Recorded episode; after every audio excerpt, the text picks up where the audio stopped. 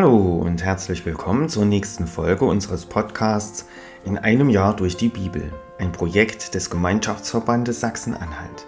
Schön, dass Sie auch heute wieder mit dabei sind. Heute ist Freitag, der 22. Dezember. Wer hat bzw. hätte heute Geburtstag?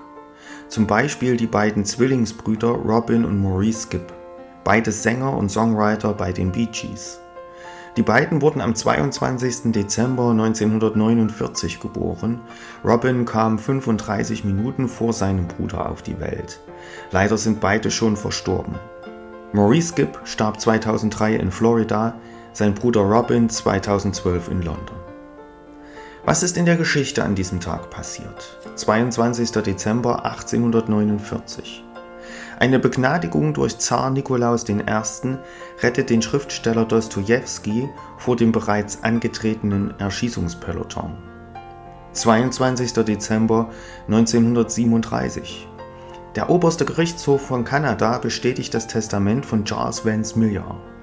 Das hatte es in sich, denn er wollte einen Großteil seines Vermögens derjenigen Frau in Toronto vermachen, die innerhalb von zehn Jahren die meisten Kinder zur Welt brachte. Am Ende gab es vier Frauen, die jeweils neun Kinder in zehn Jahren zur Welt gebracht hatten. Jede erhielt ca. 125.000 kanadische Dollar. 22. Dezember 1989. In Berlin wird das Brandenburger Tor 28 Jahre nach dem Bau der Berliner Mauer wieder geöffnet.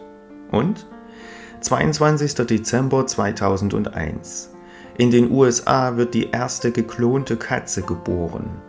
Sie trägt den Namen bzw. das Kürzel CC, kurz für Copycat. Ich lese uns die Losung für den heutigen Tag vor. Sie steht bei 1 Samuel 12, Vers 15.